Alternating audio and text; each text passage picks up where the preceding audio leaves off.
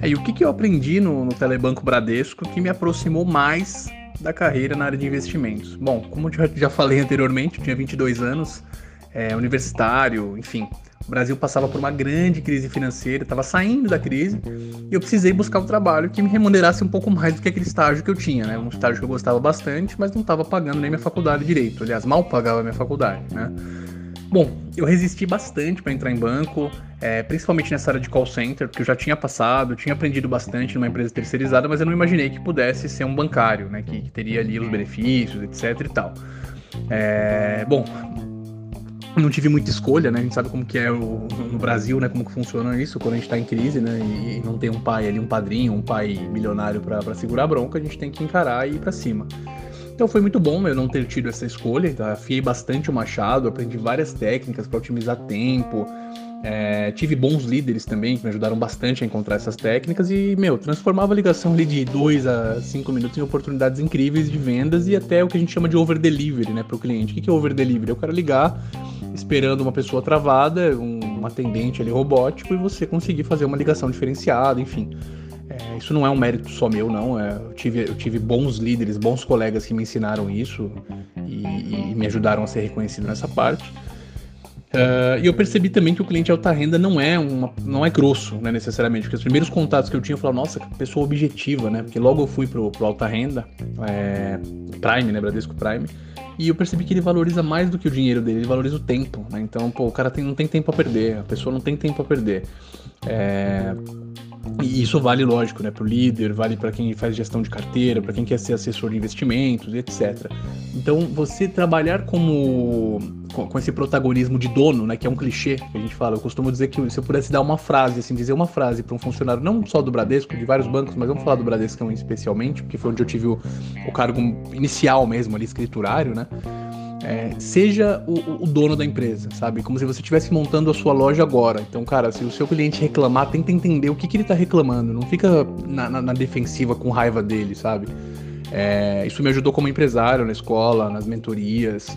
É, toda vez que eu converso com um cliente meu, seja um cliente de investimento, ou seja um cliente da escola, de certificações, de mentoria, de, de, de assessor, etc., eu sempre quero saber o que pode estar tá melhor, o que pode estar tá ruim, o que pode melhorar, porque, cara, ninguém melhora o que não mede, né? Então seja o dono, seja sua, seja você a empresa, né? Quando você compreende que a empresa é você, então poxa, eu quero me, sei lá, ser promovido, beleza? O que, que eu preciso fazer? Como que tá minha entrega hoje? Ah, eu quero é, me tornar, sei lá, é, mudar de emprego. Legal, você está tá indo bem no seu trabalho, a função que você vai fazer lá é igual a que você tem hoje, não é? Você vai precisar de algum outro, outro skill, alguma formação, enfim.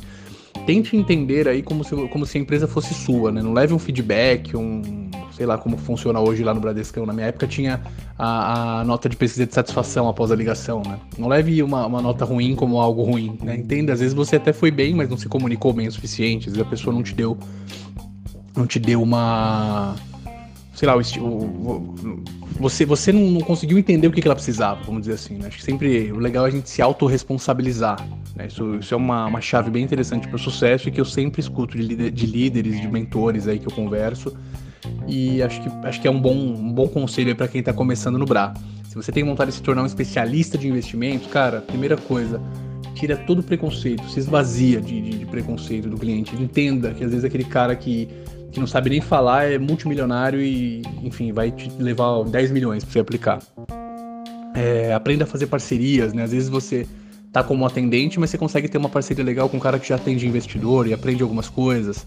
É, se você já tá numa agência, já é um escriturário de agência, por exemplo, até um gerente, dependendo, um gerente mais varejo, o cara que não aprendeu a fazer parceria, começa a conversar com o seu assessor, escuta mais o seu cliente. Acho que esse é um, é um call interessante para você pensar é, ter uma visão de dono mesmo, tá? Eu sei que tem outro banco que usa esse, esse, esse slogan, mas eu, eu, gosto de dar o exemplo do Bradesco, porque foi onde eu comecei e eu me sentia dono quando eu atendi o cliente. Eu me sentia bem, minha autoestima não era ruim porque eu era atendente, eu me sentia bem de estar ali atendendo, mesmo com estresse, ligação de, sei lá, 3 em 3 segundos, tudo aquilo que a gente sabe que é, que é pegada, que é corrido, né?